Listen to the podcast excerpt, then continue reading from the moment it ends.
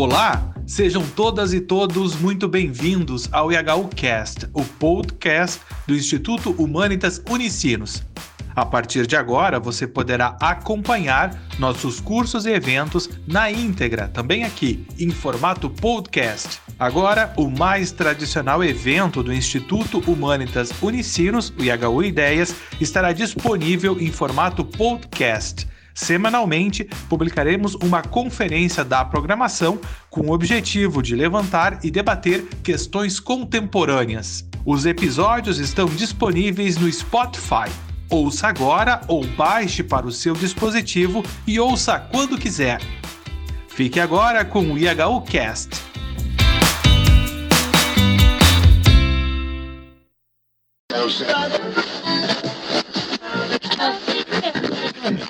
Boa tarde, boa noite a todos, a todas.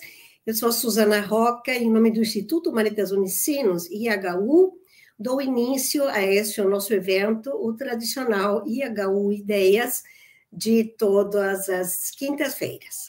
Hoje, o nosso tema, nós chamamos temas de fronteira, hoje o nosso tema é a não gentrificação do Cais Mauá por um projeto coletivo e autossustentável.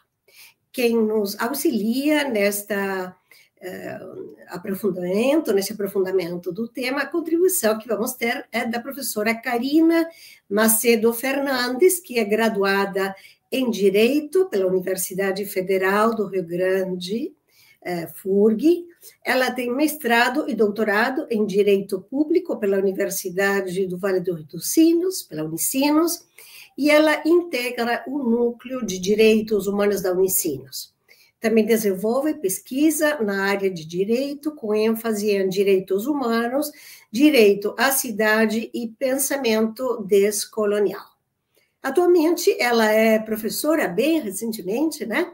Professora de Direito Constitucional e de Direito Internacional no Centro Universitário Ritter dos Reis, Uniriter. Professora Karina, mais uma vez, sinta-se à vontade aqui nesta nossa casa, mesmo que cada um esteja na sua, hoje nesta casa virtual do IHU, vamos fazer a nossa reflexão. Com você a palavra, obrigada mais uma vez por aceitar o nosso convite.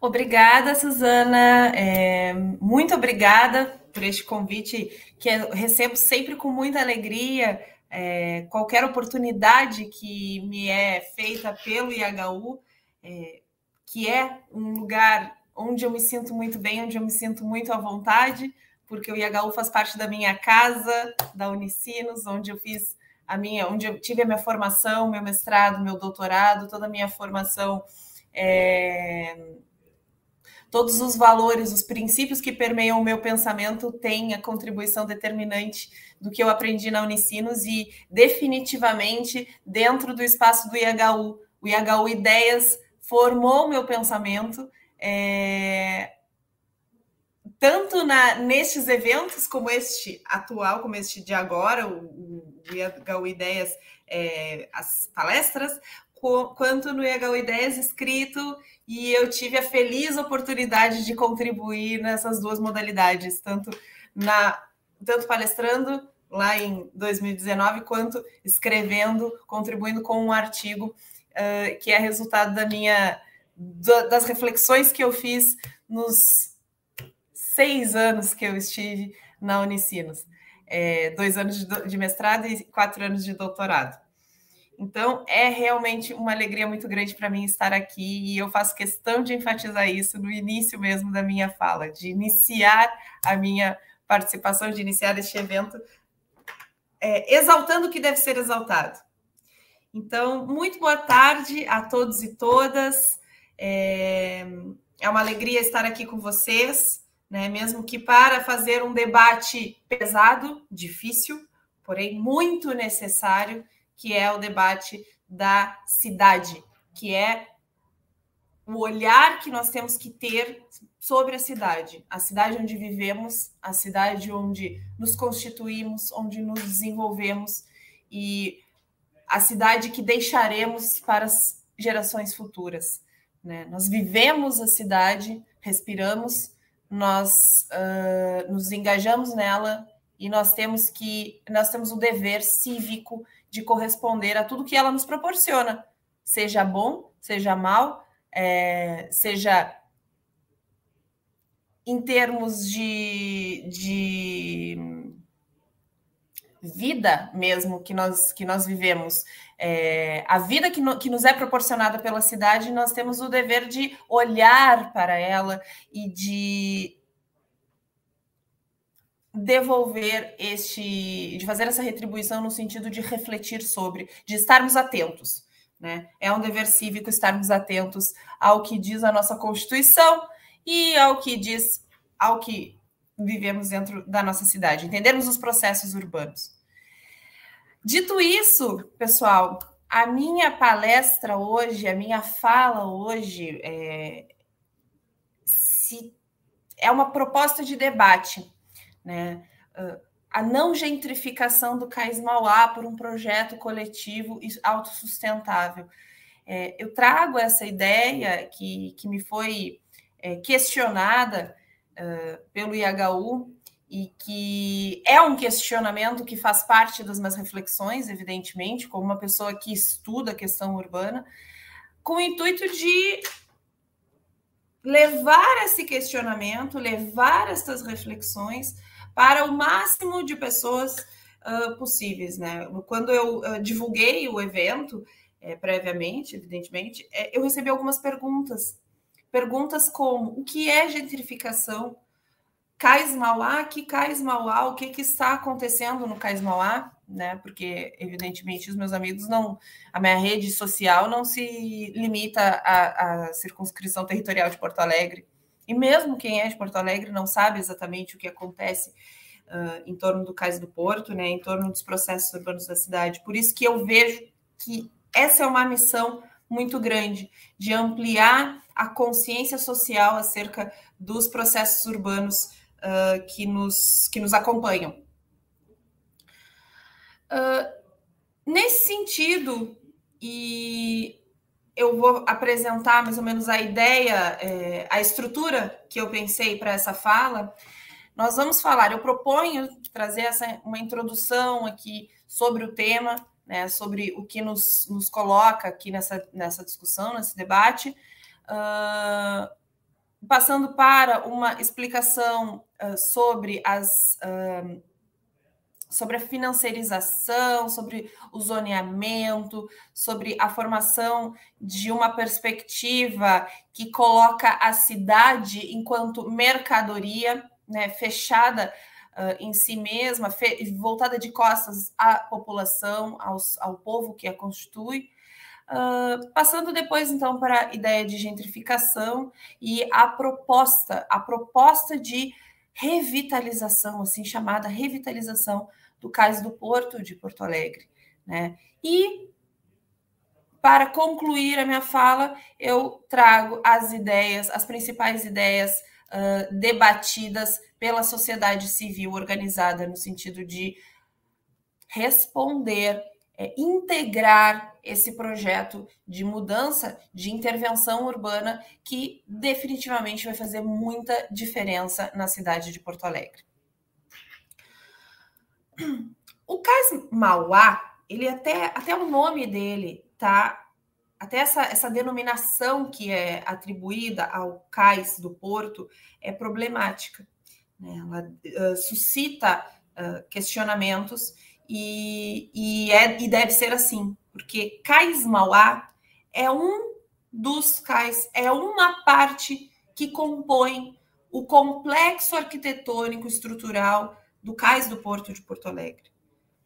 É, o Porto de Porto Alegre possui mais de 3 quilômetros de extensão da orla do, do Guaíba, é, e ela, ele, enquanto cais, ele é formado por três cais, o cais Mauá, o cais Navegantes e o cais Marcílio Dias. E a sua estrutura vem lá do gasômetro, Começa no complexo do gasômetro e passa, tem o setor gasômetro, passa pelos armazéns, pelas antigas docas, é, e esses, todos esses uh, setores que compõem essa, uh, essa, esse complexo denominado Cais do Porto, mudando a unidade de medida, soma 16 hectares. Né? São 3,2 quilômetros de extensão, estamos falando em linha reta, né? mas todo o complexo tem uh, em torno de 16 hectares, localizado no centro da cidade, e não por acaso, porque Porto Alegre se formou, foi povoada a partir da uh, chegada dos uh, imigrantes portugueses lá no cais do Porto, no cais do Porto do Dornelles, né, que ficava na antiga Sesmaria de Jerônimo Dornelas. É, e claro, eu não vou falar sobre a história de Porto Alegre, mas basicamente ela começou, a história da cidade de Porto Alegre começou uh, no contexto da Guerra Guaranítica, é, quando não lembro exatamente o número, mas uma quantidade de casais açorianos lá da região do arquipélago dos Açores em Portugal veio para o foi chamada para ocupar o espaço que era ocupado pelos padres jesuítas aqui na missão, nas missões do Rio Grande do Sul, e ao fazer a viagem né, lá de, dos Açores até o interior do Rio Grande do Sul, parou no Porto de Laguna e depois parou no Porto da na Sesmaria de Jerônimo Dornelas, exatamente ali onde se localiza o gasômetro hoje. E aquele, aquela frota, aquela embarcação, aquelas embarcações né, que levavam os, os imigrantes uh, portugueses para o interior do Rio Grande do Sul, parou ali. Por quê? Porque houve a eclosão da Guerra Guaranítica. Com isso, não foi possível concluir a, vi a viagem e aqueles casais ficaram ali. A maioria deles. Alguns seguiram caminho, enfim, mas a maioria ficou ali. E foi se estabelecendo ali naquela região do centro de Porto Alegre, do centro histórico, onde é principalmente onde é hoje a Praça da Alfândega. E é muito interessante observar que essa ocupação inicial, essa ocupação que deu início a, a, ao povoado, que depois se tornou vila, que depois se tornou cidade de Porto Alegre, era uma ocupação urbana. Era uma, claro, evidentemente não existia a ideia de cidade né, na, naquela 1783, porém é, foi uma grande ocupação dentro de uma sesmaria. Já a, a própria ideia de povoado que constituiu Porto Alegre posteriormente é baseada numa ideia de ocupação de propriedade privada, de ressignificação dessa propriedade privada. É muito interessante observar isso, ler a história de Porto Alegre nessa perspectiva. Porque nós temos, e por que é interessante? Porque nós temos consagrado constitucionalmente o princípio da função social da propriedade. Então, a propriedade privada é sim um dos, um dos princípios da ordem econômica brasileira, da ordem constitucional econômica estabelecida no Brasil. Entretanto, a função social também é. Então, a propriedade privada sozinha, exatamente é, por si só, né, ela não é suficiente é preciso atribuir uma função social à propriedade. Então, fazer esse paralelo com a ocupação inicial de Porto Alegre, com a formação inicial do povoado que veio a originar Porto Alegre, com os valores constitucionais de hoje, é muito interessante para vermos como a história se repete, como ela é cíclica. Então, desde a chegada dos primeiros imigrantes de Porto Alegre, o povoamento da área de Porto Alegre, a dimensão estratégica do porto de Porto Alegre foi definida uh, como um dos principais pontos de interesse da região sul. Depois, com, depois dessa, dessa grande ocupação, enfim, com, com a formação da cidade, é, o cais, o, o porto continuou sendo extremamente relevante é, estratégico, tático para o avanço, para o desenvolvimento da cidade de Porto Alegre.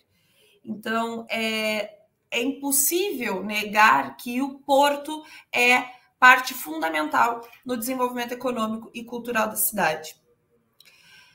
Ele é um dos mais fortes componentes da identidade de Porto Alegre. Isso é inegável. Ele constitui o porto de Porto Alegre com o atravessar da história, com o passar dos anos. Ele foi se reafirmando, ele foi se colocando como um, um ponto estratégico econômico, economicamente estratégico, e como um ponto cu culturalmente estratégico também. É, o que nos leva ao valor que é, que é atribuído hoje ao Porto de Porto Alegre.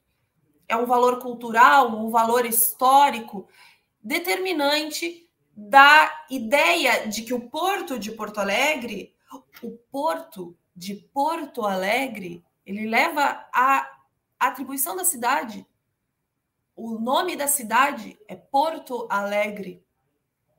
Então, todas essas questões fazem com que a gente veja que é sim, é inegável que o Porto de Porto Alegre é um dos principais cartões postais da cidade. É a carteira de identidade. É, vejo muito isso no, nos, nos movimentos, uh, nos movimentos sociais em defesa do Porto de Porto Alegre. Vejo muito essa, essa afirmação que o Porto de Porto Alegre é a carteira de identidade da cidade de Porto Alegre. Se não me engano, a primeira pessoa que eu ouvi falar exatamente nisso foi a querida Jaqueline Custódio, que é advogada defensora do patrimônio público de Porto Alegre, de uma cidade é, justa, igualitária para todos e para quem eu mando um grande abraço e faço uma grande saudação sempre. É, então, o caminho que leva a, a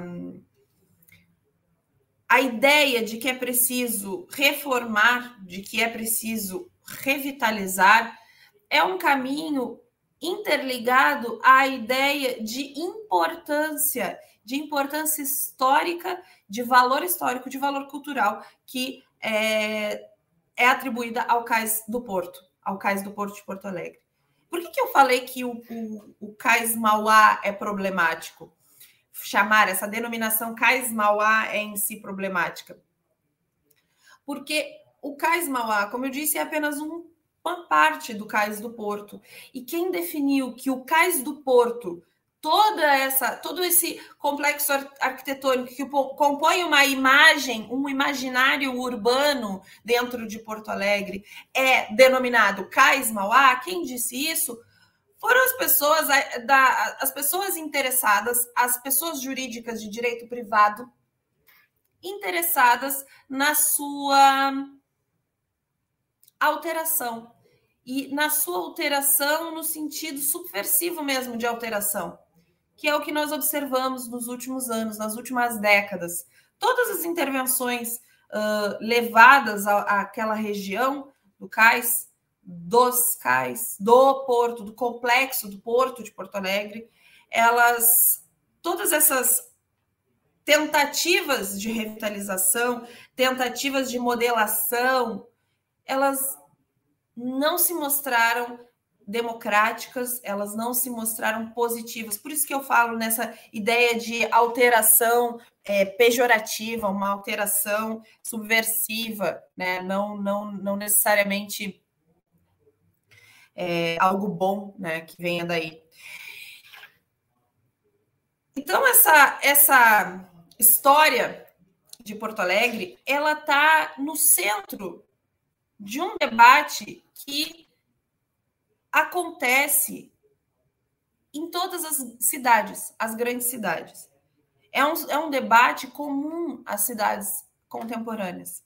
É, os chamados riscos do os chamados riscos da modernização. Então, é, é uma ideia de cidade moderna, de cidade que. E aí eu trago moderno, conceito de moderno, de modernidade, como aquele sinônimo de uh, progresso, de evolução, de estado de maturidade, né? bem na, na classificação filosófica de, de modernidade mesmo, no discurso filosófico de modernidade como uma idade que é drasticamente questionável, né? Que trouxe, fez promessas e que esqueceu, que apagou, uh, por outro lado, identidades e povos e culturas e, e dimensões históricas muito importantes. Então, é, todos esses, uh, toda essa ideia que gira em torno de modernização, de contemporaneização, de, de abrir para o novo, melhorar, revitalizar, tem a ver com uh, na, necessariamente vai trazer a ideia de gentrificação consigo. Vou retomar mais adiante a ideia de gentrificação, mas de plano posso dizer que gentrificação nada mais é do que a supervalorização econômica de um espaço. É um espaço que propositadamente se torna vazio, esquecido, é, apagado e que chama a atenção da iniciativa privada e atualmente cada vez mais com o apoio do poder público, para ser remodelado, para ser reformado, para ser modernizado. E com isso, o que acontece nesses lugares é que o seu valor de troca, o seu valor econômico, acaba alcançando proporções nunca vistas antes. Vai duplicar, vai triplicar em relação ao que sempre foi e aquelas pessoas que tinham uma relação de identidade com aquele espaço, de circulação, de pertencimento com aquele espaço, são naturalmente expulsas. E eu coloco naturalmente entre aspas muito grandes, porque na verdade são processos econômicos, são processos políticos que fazem com que essa expulsão ocorra. Isso é o que se chama gentrificação. O espaço deixa de ser possível para quem ele era possível até então, até a chegada do progresso, a chegada da modernidade, da modernização. Muito bem. A ideia de gentrificação também traz uh, a ideia de transformação transformar um espaço público em um espaço privado. Esse é o centro do nosso debate de hoje. Mas até chegar lá, eu quero falar para vocês que um, a combinação. Ah, perdão, gente, vocês estão me ouvindo? Eu preciso que, que, que seja sinalizado. tenho medo que tranque a internet. Oi, Suzana? Está tudo certo. Está tudo, tudo certo? certo? Tá bem. Posso tudo certo. Obrigada.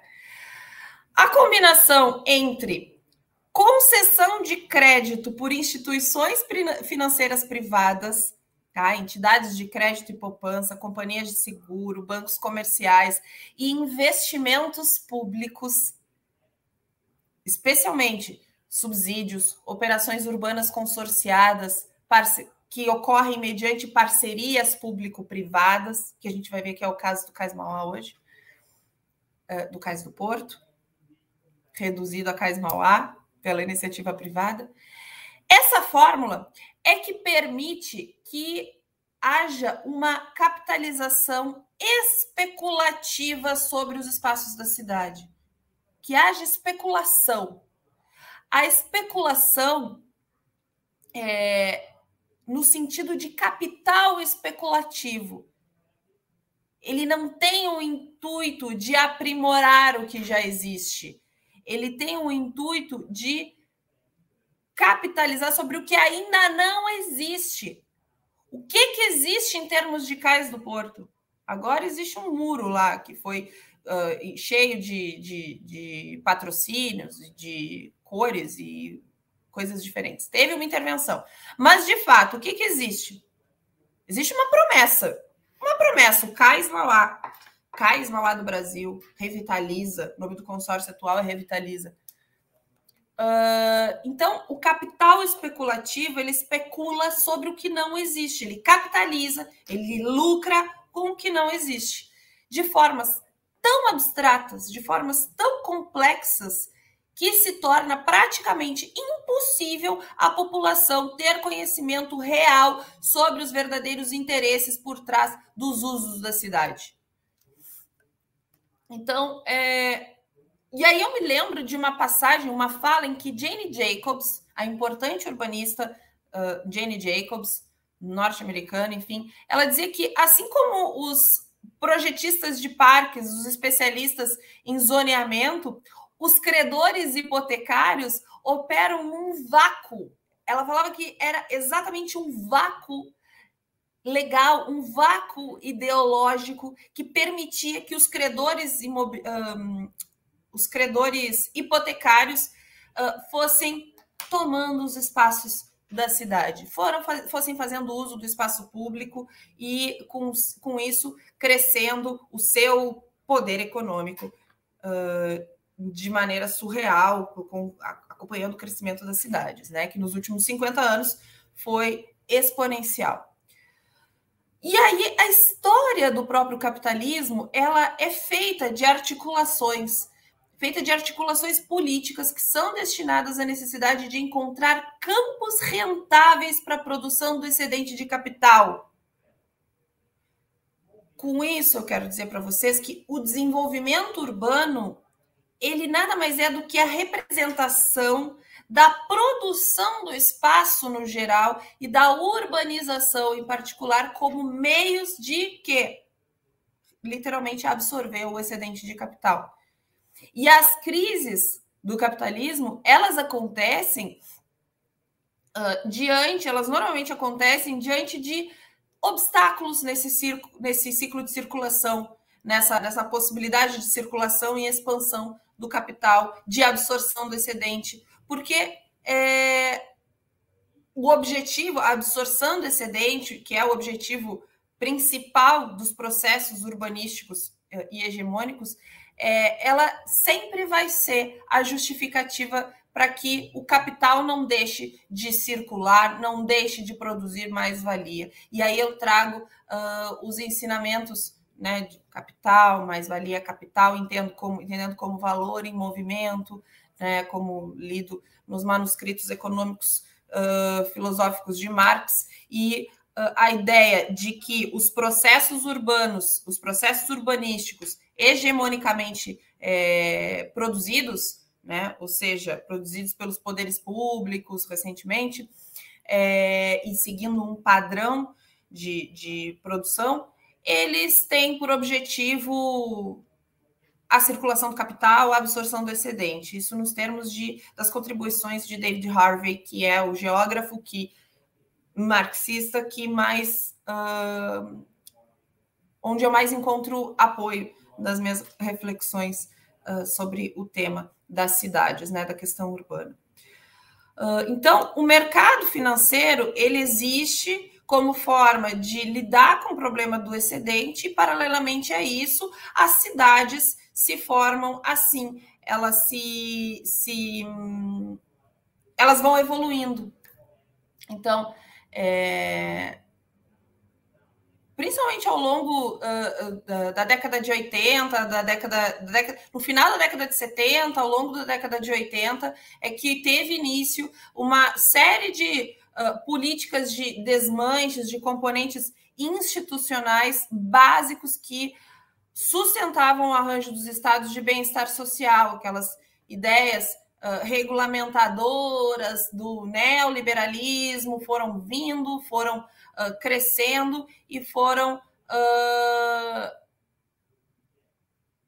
se colocando de forma paralela à evolução das cidades, ao crescimento das cidades. Então, a localização dessas estratégias de reestruturação do capital, uh, da, a lógica neoliberal, como ela veio se operando, enfim, ela é muito importante para entender, para compreender uh, ao fim e ao cabo, a transformação da institucionalidade política de modo a apoiar e ampliar a disciplina de mercado, a competição, uh, em detrimento dos direitos sociais. É, e aí, quando entra, quando os direitos sociais são esquecidos, nessa onda de, de nessa onda neoliberal e, e nessas evoluções do capital, né? Quando apenas a absorção do excedente da produção é, é necessária para é vista como algo necessário pelos estados, é que entra o déficit de cidade, o déficit habitacional, o déficit dos direitos sociais. E aí a gente vê que as políticas de moradia, e eu me socorro das, das contribuições da professora Raquel Ronick, as políticas de moradia foram se transformando também nesse sentido. E isso ganha um grande destaque uh, na, na, nessa ideia de conformação de interesses, a, a, transformação das políticas de moradia ganha um grande destaque, por quê? Porque justamente a mercantilização da moradia, pela criação de um mercado de hipotecas, lembrando também de Jane Jacobs, é, que conectou sistemas regionais e sistemas globais de circulação de capital, alavancando crédito, a níveis jamais pensados antes. E essa conexão dos sistemas uh, financeiros de habitação, das finanças, uh, que tem na ação do Estado, não somente aqui o poder de regulação, mas também de construção de uma hegemonia política, de financiarização, de mercantilização, a casa, a terra urbana se tornam mercadorias, se tornam ativos financeiros e os direitos das pessoas envolvidas são desconsiderados nesse momento. Então, é... com, juntamente com Raquel Ronick, eu acho muito importante dizer que a mercantilização da moradia e o, uso crescente da habitação como um ativo financeiro integrado ao mercado financeiro globalizado afetou profundamente a ideia de moradia e a ideia de cidade. O investimento na especulação de ativos financeiros, com isso, se mostra uma possibilidade mais factível de materialização de lucros a expansão dos excedentes de capital ao nível global permitiu que a ampliação de crédito, uh, as bolhas predecessoras de crises do capital, as crises que, que, das quais o capital vive e sobrevive e, e ressurge. Isso tudo em uma lógica de endividamento, em uma lógica de investimento que pressupõe esse capital especulativo, a especulação sobre o que não existe, sobre dívida, sobre espaço urbano, sobre o que se quer, sobre projetos megalomaníacos, como a gente vê muitas vezes nas cidades. Uh, e com isso se desenvolve aquilo que David Harvey também fala, que é a financiarização da tendência da crise. A, vejam que a cidade tem um papel muito importante nisso, moradia também. Porque alimentam o uso do espaço urbano, a produção do espaço urbano alimenta a ideia de capital especulativo.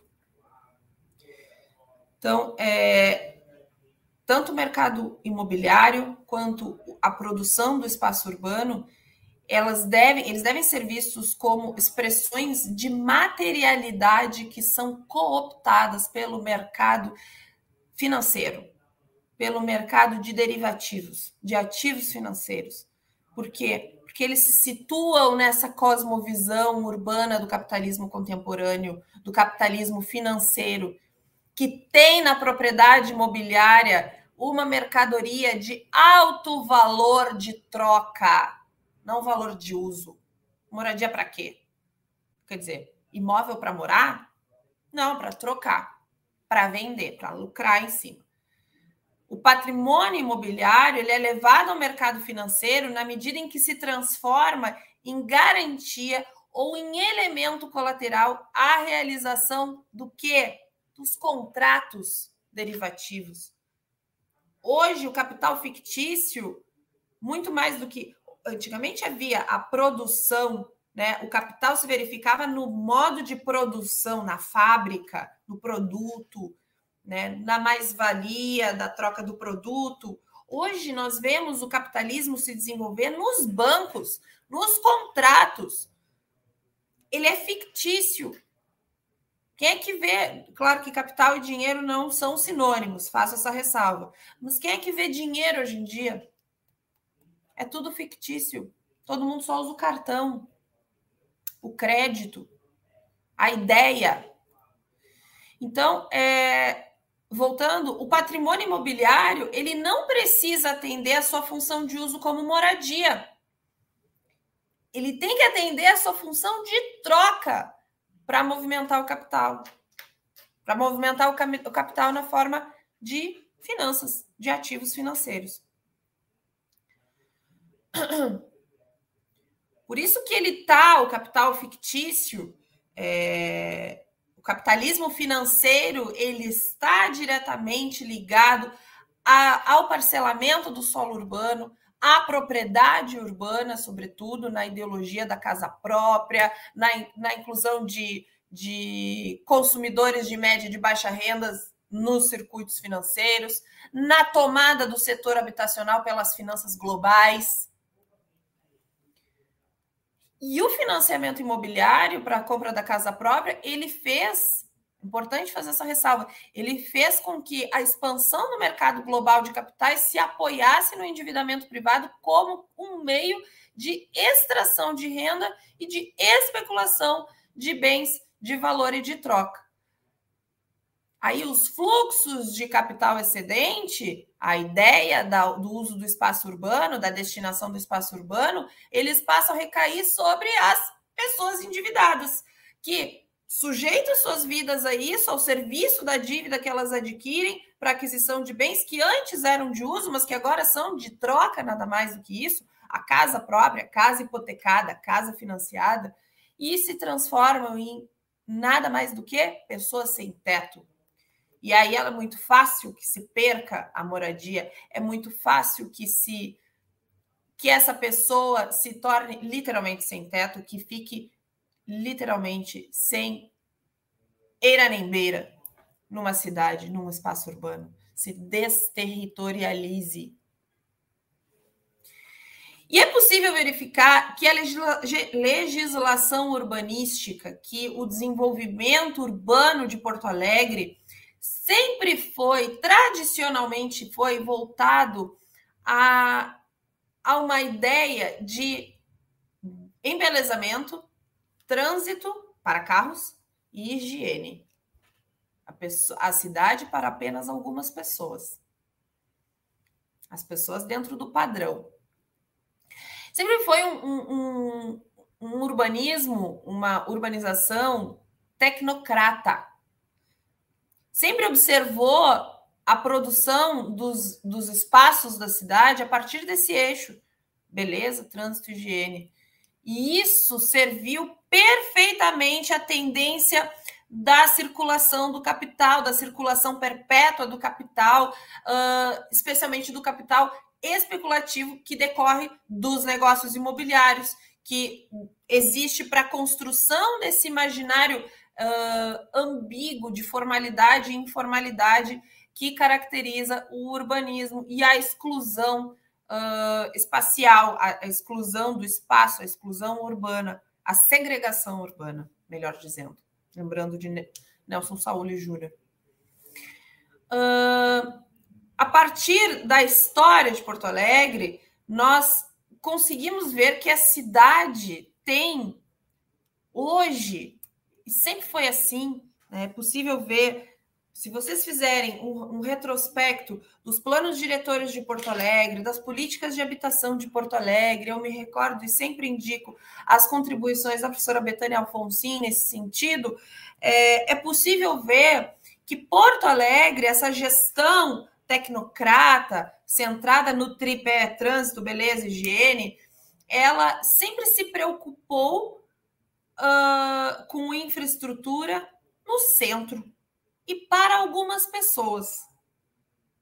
Eu não deixo de lembrar sempre que o viaduto da Borges, o viaduto Otávio Rocha, ele era uma zona completamente diferente, uma zona de comércio popular, uma zona de uh, prostituição também, e algumas ruas, a rua mesmo que, que hoje é a Borges de Medeiros, era a Rua Paranhos antes, era uma, uma rua violenta, enfim. Como que as pessoas foram expulsas daquele lugar e como que se tornou, uh, como se que foi feita a, a, a construção do, do viaduto Otávio Rocha?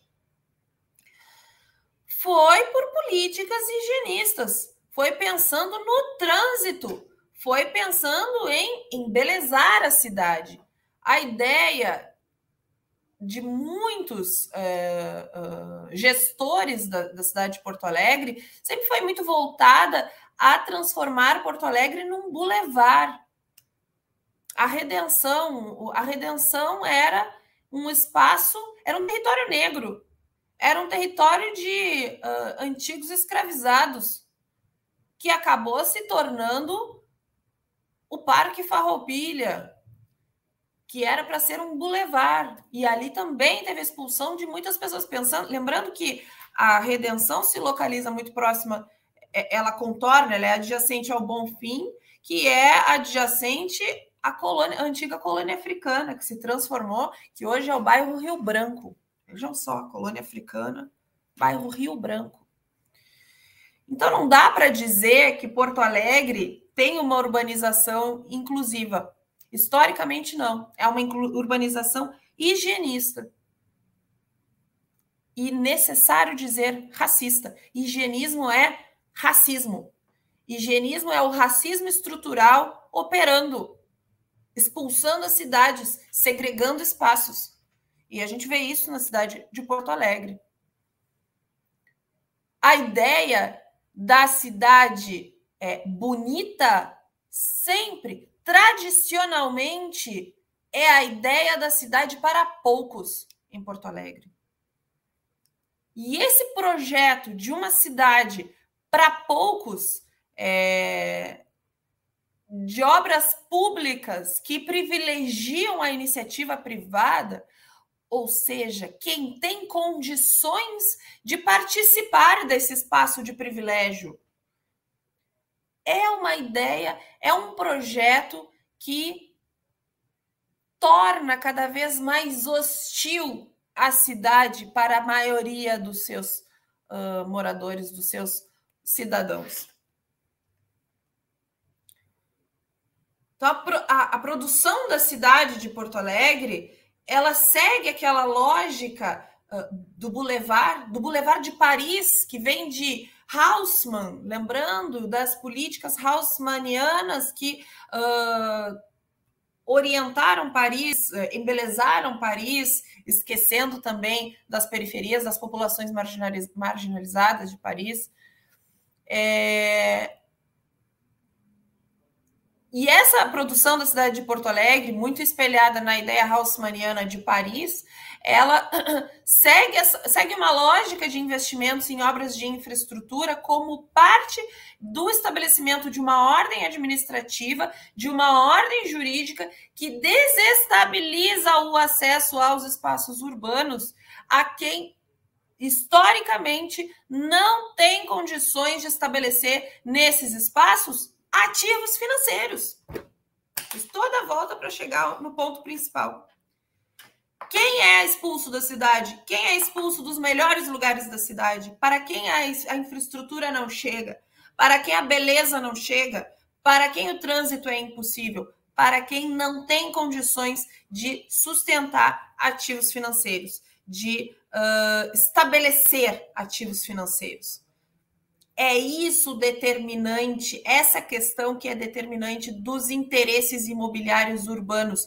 Isso que faz com que os, o território urbano seja desterritorializado. Por que, que eu digo território urbano seja desterritorializado? Milton Santos ele traz o conceito de ter... é muito difícil conceitualizar, conceituar território, muito difícil. mas Milton Santos faz uma, traz uma, uma proposta interessante, que é o território não é somente um espaço, mas é o uso que se atribui ao espaço. Então, a partir do momento que uma pessoa é desterritorializada, significa que essa pessoa ela uh, perde as chances de conferir uso àquele espaço. Então, se, a, se alguém é segregado, significa que é desterritorializado, porque não tem chance de conferir usos diferentes, usos diversos a determinados espaços.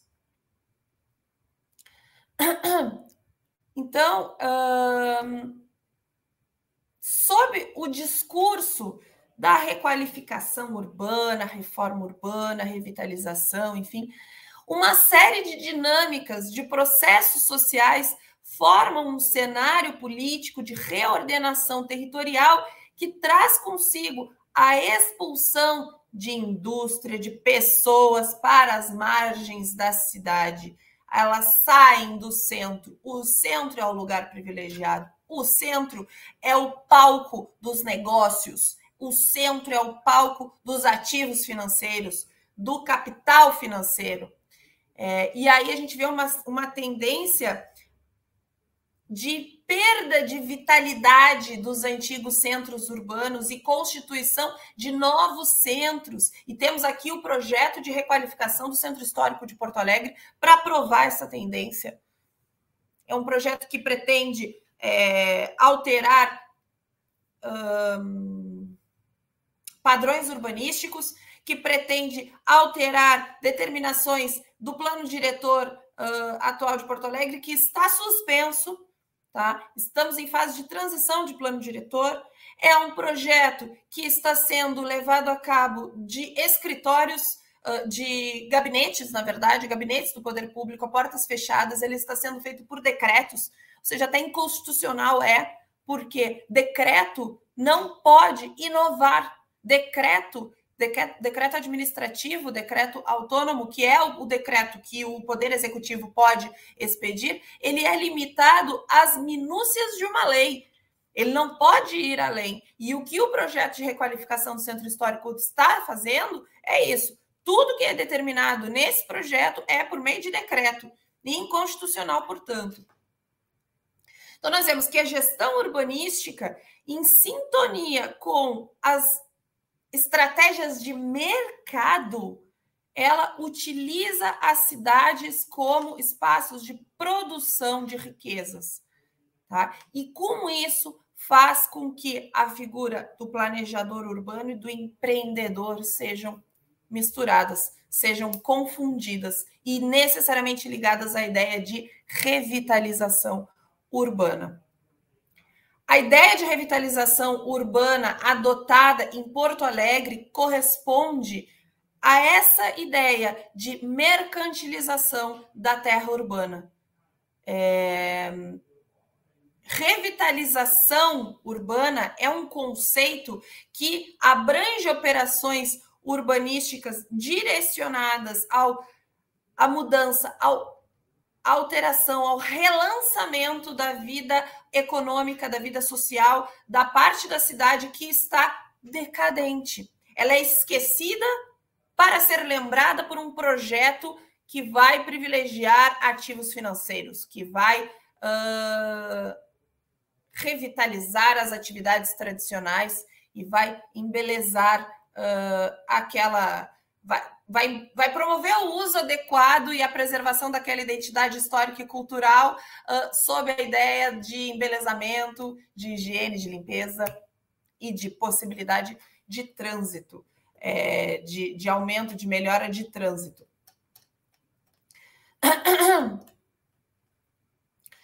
Uh, então, exatamente isso que a gente vê a partir do caso do cais do Porto de Porto Alegre. Operações de intervenção direcionadas à ideia de revitalização urbana, acompanhadas de uma normatividade que tem a sua interpretação realizada eh, por uma uh, ideia, por uma lógica individualista, neoliberal, uh, que demarca um, um, uma, um sentido de re representação uh, a ideia de revitalização que é quase utópico, porque a idealização do espaço, do uso para o espaço, é formada a partir das próprias operações de intervenção urbana. Então, a forma da cidade ela é vista uh, pelo olhar do capital especulativo, pela formação de imaginários culturais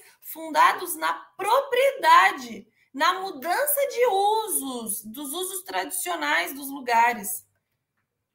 E aí eu lembro uh, na ideia que, que Otília Arantes traz de growth machine, é, no sentido de coalizões de elite centradas na propriedade imobiliária e nos seus derivados, mais uma legião de profissionais uh, que trazem um grande arco de negócios decorrentes das possibilidades econômicas dos lugares, uh, que conformam as políticas urbanas à medida que dão livre curso ao seu propósito de expandir a economia local e aumentar a riqueza.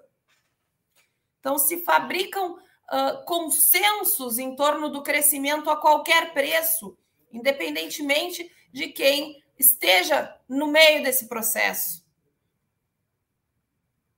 É um encontro de uh, cultura com capital que a, a Arantes usa, chama uh, como um encontro glamuroso. É a glamorização da cidade. E é a isso que se atribui a origem dos espaços de gentrificação. Gentrificação é um termo que vem lá dos anos 80, que foi atribuído inicialmente por uh, Ruth Glass, para definir o afluxo de, da classe média aos centros urbanos nos Estados Unidos. É, esses processos de gentrificação, em meio ao apelo da revitalização, é, eles trazem a ideia de a ideia de um, de um do desenvolvimento de uma reestruturação de cidade, de maneira a transformar a cidade em uma cidade de classe média, a reestruturar uh, no sentido de gentrificar, literalmente, né? de mudar, a, de encarecer o espaço. E com isso, tornar impossível para muitas pessoas. E por isso é que se forma um cenário de conformação das políticas urbanas centradas aos interesses burgueses, né, é, voltados à propriedade privada, uma zona ampla de negócios, né, de possibilidades econômicas de territórios urbanos, a fim de que de expandir a economia local e aumentar a riqueza. A gentrificação estratégica é uma das uh, vertentes da produção capitalista do espaço urbano mais fáceis de visualizar nos processos das cidades, porque ela encobre os sentidos de invasão, de apropriação do espaço, uma, uma cidade estrategicamente planificada é uma cidade inteiramente gentrificada. Isso é muito importante considerar. A representação objetificada da cidade, ela coexiste com a representação da cidade enquanto sujeito ativo. Aqui, a identidade da cidade enquanto sujeito ativo é o da empresa privada, é a empresa que constitui a condição mesma de possibilidade de transposição de um planejamento estratégico do seu território ah, atual, do seu território antigo, na verdade, do seu território histórico, para um território público urbano. É uma cidade representada como empresa. E é muito importante agora para já ir me encaminhando para o final da minha fala, é, pontuar que a nossa cidade, a produção do espaço urbano em Porto Alegre é marcada por um planejamento urbano excludente, seletivo, que estimula a informalidade e a ilegalidade. Né? Exemplo disso está na forma de, de, de, de é, desenvolvimento da, da, revitalização do centro histórico e também como foi nos últimos 10 anos quanto à revitalização, um discurso de revitalização do cais do Porto de Porto Alegre. Né? O, o consórcio anterior do cais do Porto de Porto Alegre foi cancelado, foi extinto pelo governo do estado porque foram descobertas inúmeras fraudes e ilegalidades que o espaço do cais ele foi transformado por, por, privilegiar o capital especulativo, ele foi transformado em um espaço de fundos previdenciários, basicamente. E apenas algumas pessoas lucravam com a ideia de uma possível revitalização que é quase utópica, que nunca aconteceu, nunca chegou a acontecer. E algumas. É muito importante considerar que dentro do, dentro do debate da gentrificação da cidade, da gentrificação do cais, do centro histórico, que está por vir, esse, esse processo que está em andamento, na verdade, há uma sociedade civil organizada que se opõe a isso, que se contrapõe a isso, que vê o fracasso desse modelo, que vê todas essas nuances que eu estou trazendo para vocês uh, e que trazem, que reivindicam uma cidade plural, uma cidade com usos diversos, uma cidade que seja para todos, que tenha participação democrática nos processos da, da construção da cidade, na, na produção da cidade aqui em Porto Alegre. E aí eu chamo a atenção para os movimentos que hum, constituíram o chamado Cais Mauá para Todos, o chamado uh, Ocupa Cais Mauá, e hoje o Cais Cultural Já, um movimento muito importante que tem a participação de professores universitários, de arquitetos, de defensores da, or da ordem pública da cidade, né, da cidade para todos, e que está atuando ativamente uh, no, na defesa do cais do porto de Porto Alegre. Tá?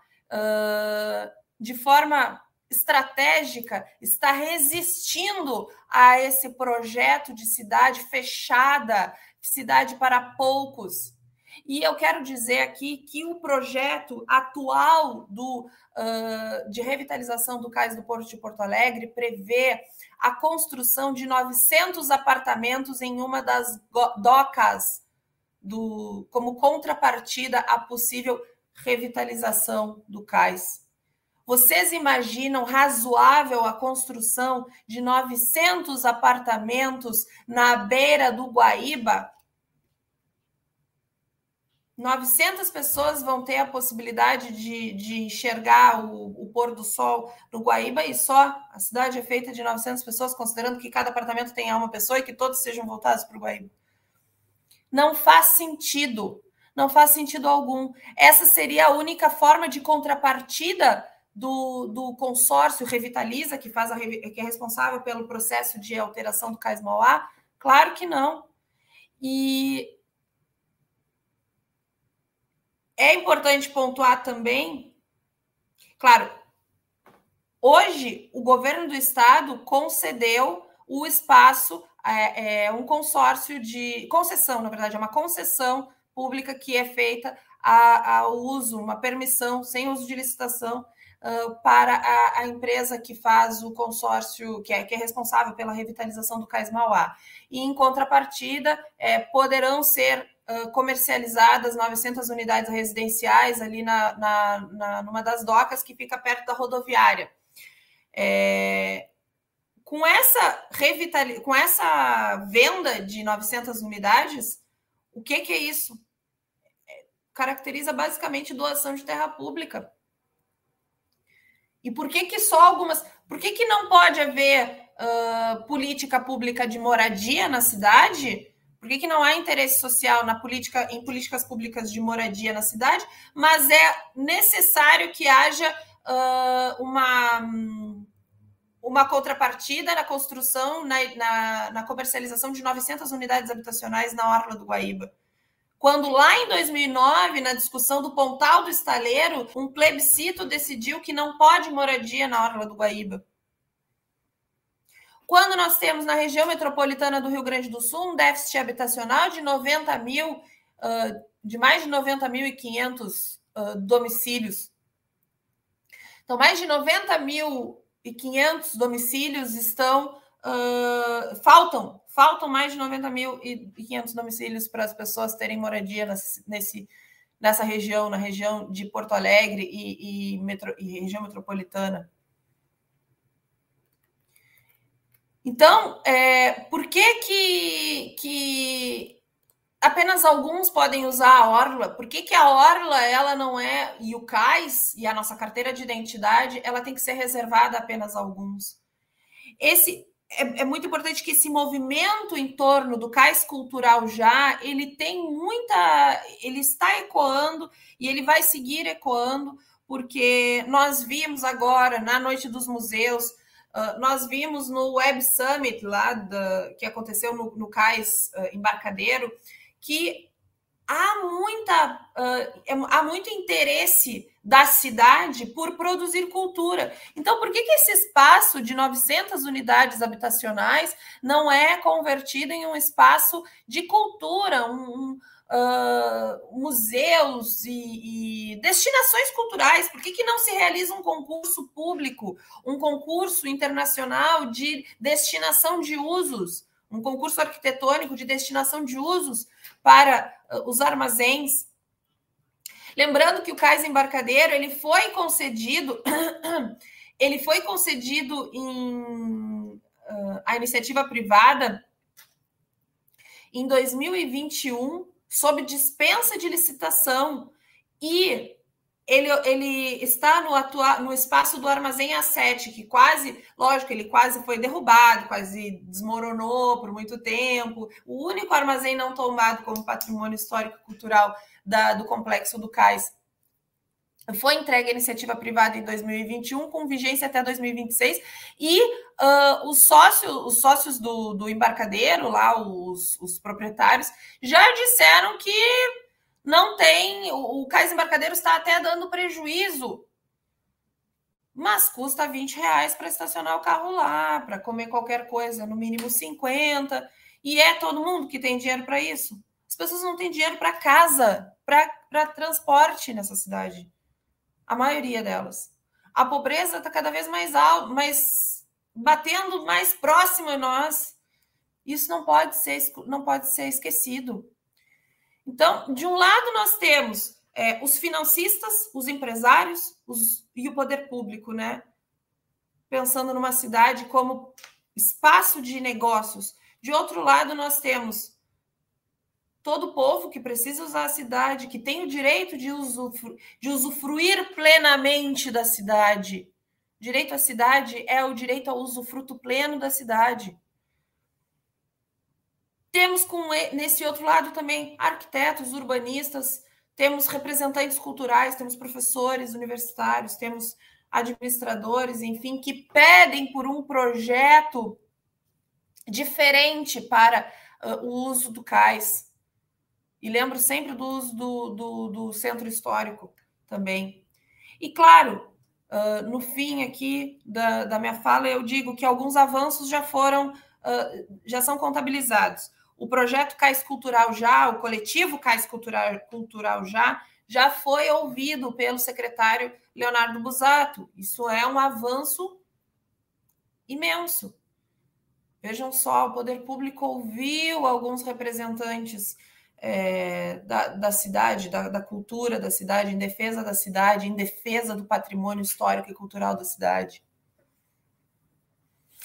Uh, mas ainda há muito a percorrer, há um caminho muito longo a percorrer. Hoje houve uma audiência pública com o consórcio e segunda-feira haverá uma nova audiência pública com o consórcio, uh, segunda à noite. Deixa eu ver aqui o horário que eu já vou dizer para vocês. É... 6 de junho, às 19 horas, com transmissão virtual pelo canal no YouTube da Secretaria Municipal de Meio Ambiente, Urbanismo e Sustentabilidade. É muito importante que haja engajamento social, que haja participação social, que haja uma literal defesa da cidade. Que cidade nós queremos? Uma cidade para os negócios, uma cidade que expulsa as pessoas, uma cidade hostil a Orla do Guaíba, ela ainda não tem, não, não se paga para entrar na Orla do Guaíba, aquela a Orla que foi toda reformada, aquela parte da Orla. Mas todos os comércios que estão ali, praticamente, os que estão dentro da Orla, foram entregues à iniciativa privada. E o comércio popular, o comércio informal, que é parte da cultura da nossa cidade, está espremido ali naquela parte de, de estacionamento, enfim. Quantas árvores foram tiradas dali? Como fica a nossa qualidade do ar? Vocês já pararam para pensar nisso? Ficou bom, ficou, ficou bom, mas poderia ser muito melhor. Nós temos potencial para muito mais. E nós temos que reivindicar o usufruto pleno dessa cidade, temos que reivindicar melhor, uma melhor disposição de usos. Sempre os projetos parecem extremamente caros, mas não são. Não são. E eu convido todos e todas aqui para se engajarem na causa, para acompanharem as atividades do coletivo Cais Cultural Já, para entenderem exatamente como funciona esse processo de, uh, de, de, alteração do espaço urbano uh, na cidade de Porto Alegre. O Cais do Porto, ele é de Porto Alegre, ele é da cidade, ele é de todos. Ele não é do consórcio Revitaliza, ele não é do Sebastião Melo. E ele não é só o Cais Mauá. Ele é o Cais do Porto de Porto Alegre. Ele é a nossa identidade. E é isso, minha gente, que eu tinha para dizer para vocês hoje. Estou aberta à conversa, ao debate, a perguntas. Agradeço muito pelo espaço novamente. Estou aqui à disposição.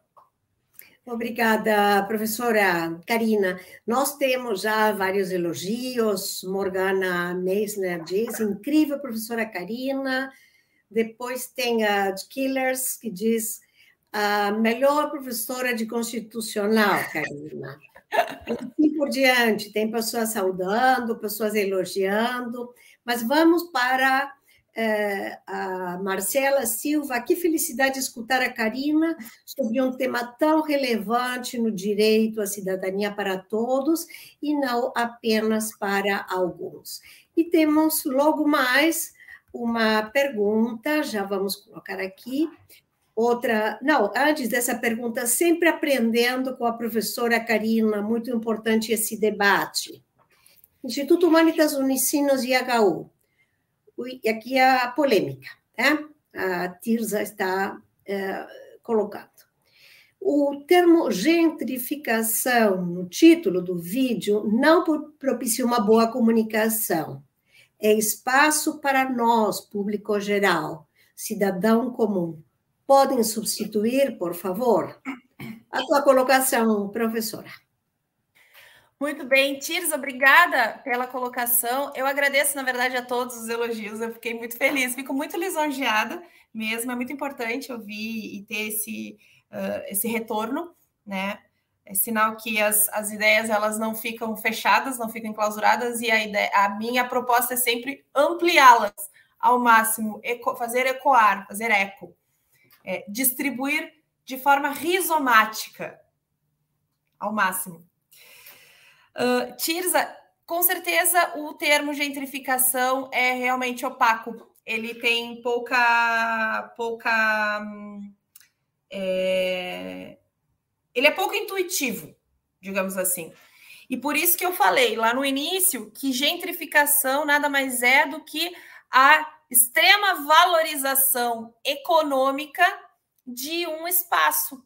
É um espaço que, por receber por receber investimentos, se tornar um espaço de capital, um espaço de negócios, acaba se tornando hostil para quem se localizava naquele, naquele entorno, naquele espaço, naquele lugar, porque se torna caro. É a super o encarecimento, gentrificação dá para se dizer assim, é o encarecimento de um espaço. E dizer, como eu disse mais cedo, que uma cidade é, zoneada, uma cidade planejada de forma zoneada, é uma cidade inteiramente gentrificada.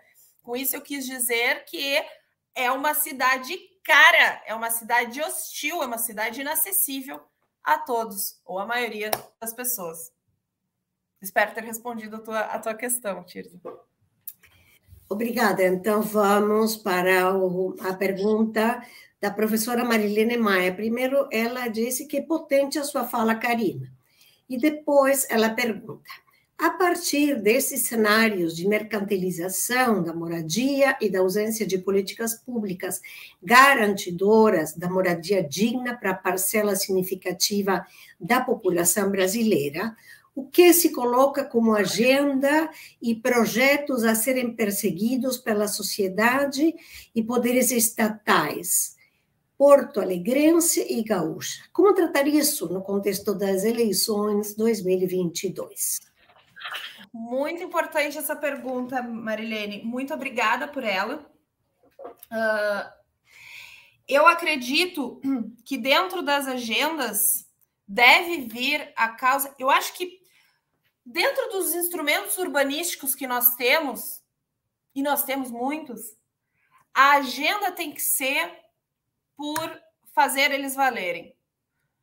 A agenda em torno da moradia, os compromissos em torno da moradia e, consequentemente, do uso da cidade, eles têm que ser pautados em torno da hum, concretização da Constituição, dos valores constitucionais.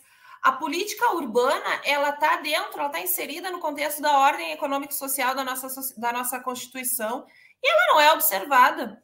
No, no, no, artigo 183 da Constituição, tem, artigo 182 e artigo 183 da Constituição, tem a função social da propriedade urbana como um princípio constitucional a ser perseguido na formação de políticas públicas. E isso deve ser observado, isso deve ser um compromisso de governo dos candidatos que vem por aí. E eu acredito que dar efetividade aos artigos constitucionais que prevêem a política urbana, que prevêem a função social da propriedade urbana, é dar efetividade ao direito, ao estatuto da cidade. Lembrando que o nosso estatuto da cidade foi o primeiro estatuto da cidade do mundo primeira normativa sobre direito à cidade, sobre uso da cidade, sobre o melhor uso do espaço urbano é brasileira. Então, usar os instrumentos urbanísticos em nosso benefício, em benefício das nossas cidades, é mais do que uma estratégia, é uma tática. Deve ser uma tática de, de, de, de uma tática política efetiva.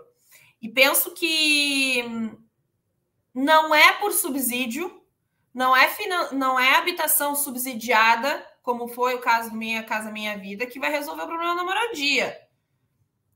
Convido todos e todas a lerem as contribuições da professora Raquel Ronick nesse sentido, que já foi é, relator especial da moradia na ONU e que no livro Guerra dos Lugares traz inúmeros apresenta inúmeros problemas que vieram com a, a, finance, a, o, a habitação por, uh, subsidiada.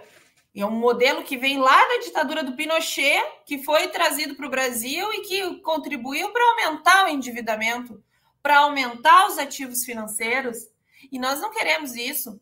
Nós não queremos que. que, que nós queremos ir de encontro, não ao encontro da lógica financeira e, e derivativa do capitalismo atual, da, da quadra atual do capitalismo.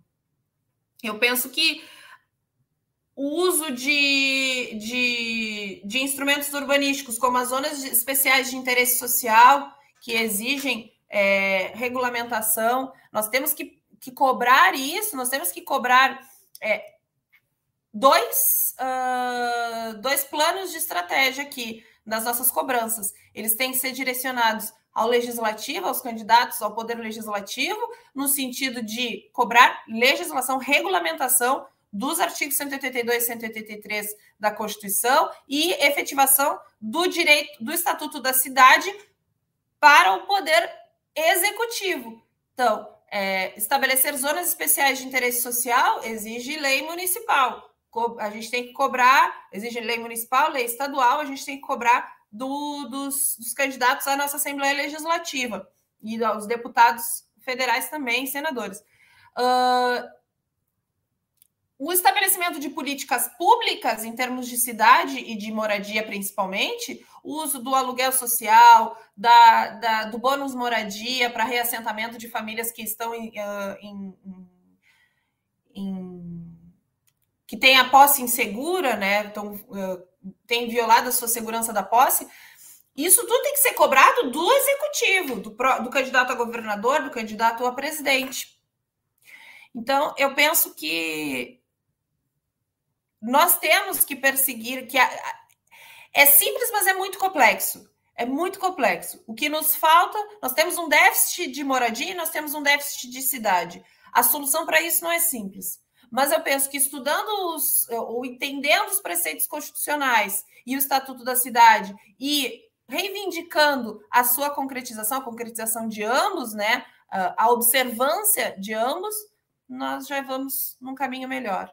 E acho importante também ressalvar aqui que a lei da regularização fundiária, a REURB, ela vai totalmente de encontro a um projeto de cidade inclusiva. Tem ali uma possibilidade de reurb social, uh, que é aí é um uso tático do direito, né? Que foi, eu observei muitas vezes em ocupações urbanas como sendo algo positivo. Sim, sim, tem resultados positivos. Porém, é preciso avançar muito mais em termos legislativos. Senão, o que vai continuar acontecendo é a necessidade de uh, ações constitucionais, de decisões judiciais regulando aquela. suprindo a ausência de, de, de regulamentação e de políticas públicas, né? O Poder Judiciário sobrecarregado e, e fazendo o papel que não é dele, né? Que é de, de implementar direitos de garantir direitos uh, constitucionalmente consagrados, como o direito à moradia. Temos mais uma pergunta do João Vitor, mas antes dessa pergunta, eu gostaria de dizer que quem quer certificação, por favor, não esqueça de preencher o formulário. A próxima pergunta do João Vitor diz: hoje, quais os canais de participação popular para se acompanhar as discussões acerca da recuperação e ocupação da orla. Como resistir e assegurar esse como um lugar de todos. Muito obrigada, João. João, eu agradeço muito as, a, pelas matérias que, que, que, você escreveu acerca do meu trabalho. É uma honra para mim. Foi eu, eu, recebi com. Eu me sinto realmente muito lisonjeada uh, por ter pela tu, pelo teu olhar sobre, sobre o meu trabalho.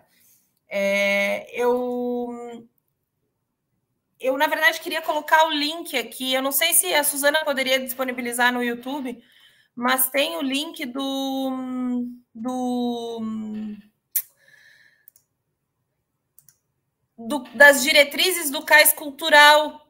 E eu penso que é o, a proposta do CAIS, do CAIS Cultural já, que concentra toda essa Olha, coloquei aqui no link do, do, do StreamYard. Uh, é o Cais Cultural Já, o coletivo Cais Cultural Já, que centraliza todas essas propostas da melhor forma. Ah, por favor, Lucas. O Lucas vai, vai disponibilizar no chat. Esses canais de participação popular estão aí. O, o, a audiência pública que vai acontecer na segunda-feira, ela já está em chamada, ela já saiu no Diário Oficial do município de Porto Alegre, né? O Diário Oficial de Porto Alegre, o DOPA. E a audiência pública que aconteceu hoje também foi amplamente divulgada. Mas eu penso que as atividades do, do CAIS, uh, do, do, do CAIS Cultural, do coletivo CAIS Cultural já, elas estejam bem, elas concentrem bem essas essa agenda de, de participação popular, elas ajudam a acompanhar essas discussões sobre a recuperação e ocupação da orla. Como resistir e assegurar esse como um lugar de todos? Participando, estando atentos à agenda, estando atentos a, a, a, a ao que já aconteceu, né? conhecer a proposta de ocupação do cais, conhecer os seus pressupostos históricos e culturais, entender a sua realidade, ter consciência sobre a sua realidade é meio, meio, meio passo, meio caminho andado.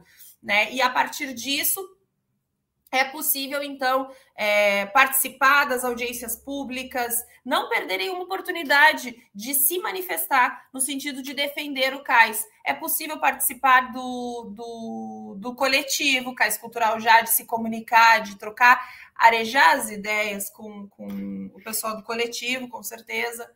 Acho que é por aí, João. Muito obrigada. Então, é a pergunta seguinte, que é da Lígia. Qual é o papel do plano diretor de Porto Alegre? A previsão de construção de prédios para moradia no cais?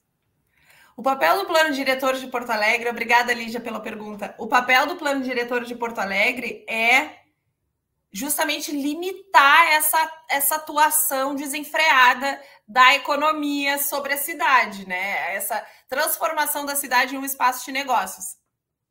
O papel do o plano diretor atual está em suspensão. A, a, o debate sobre o novo plano diretor está em suspensão desde a, de 2020, quando deveria ter a revisão, a atualização do plano diretor. Está tudo em suspenso por conta da pandemia, porque os, os debates públicos não eram possíveis, enfim, agora está se retomando a ideia do plano diretor.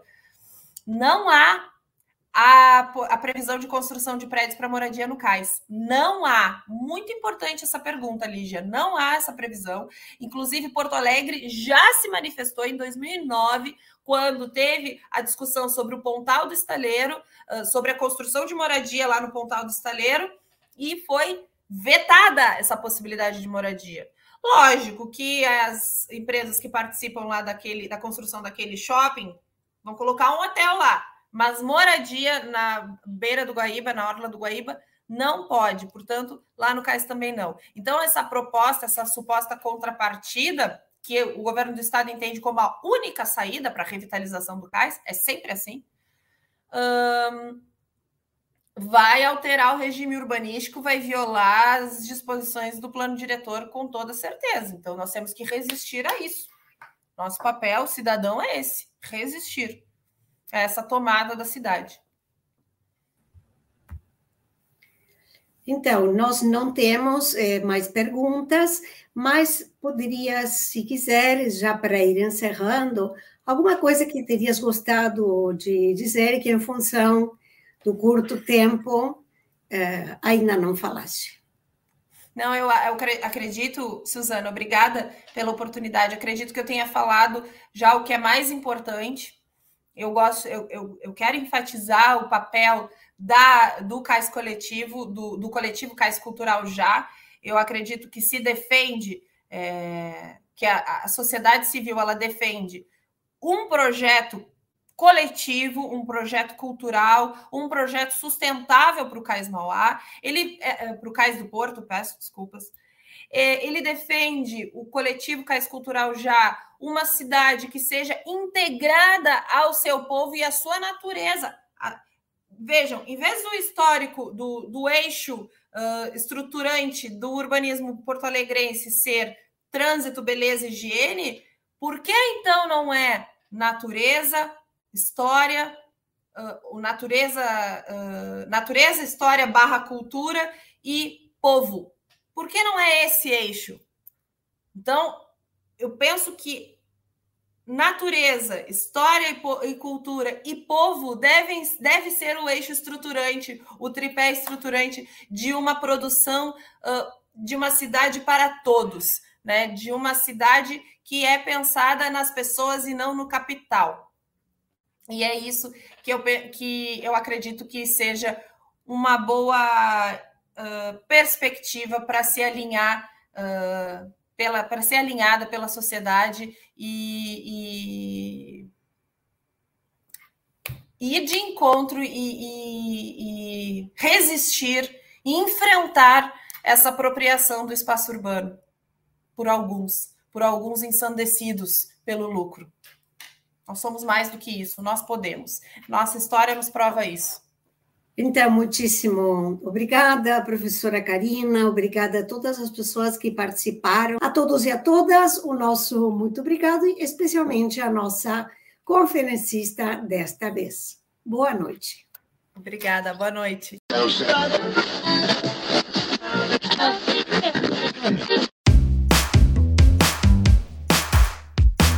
Esse foi o IHU Cast, uma realização do Instituto Humanitas Unicinos, o IHU, da Universidade do Vale do Rio dos Sinos. O podcast do IHU tem montagem e edição de Lucas Chardon. Abertura e encerramentos comigo, João Vitor Santos, e direção de Ricardo Machado. Acompanhe o IHU também nas redes sociais e nos siga no seu tocador de podcast para não perder os novos programas. Até mais!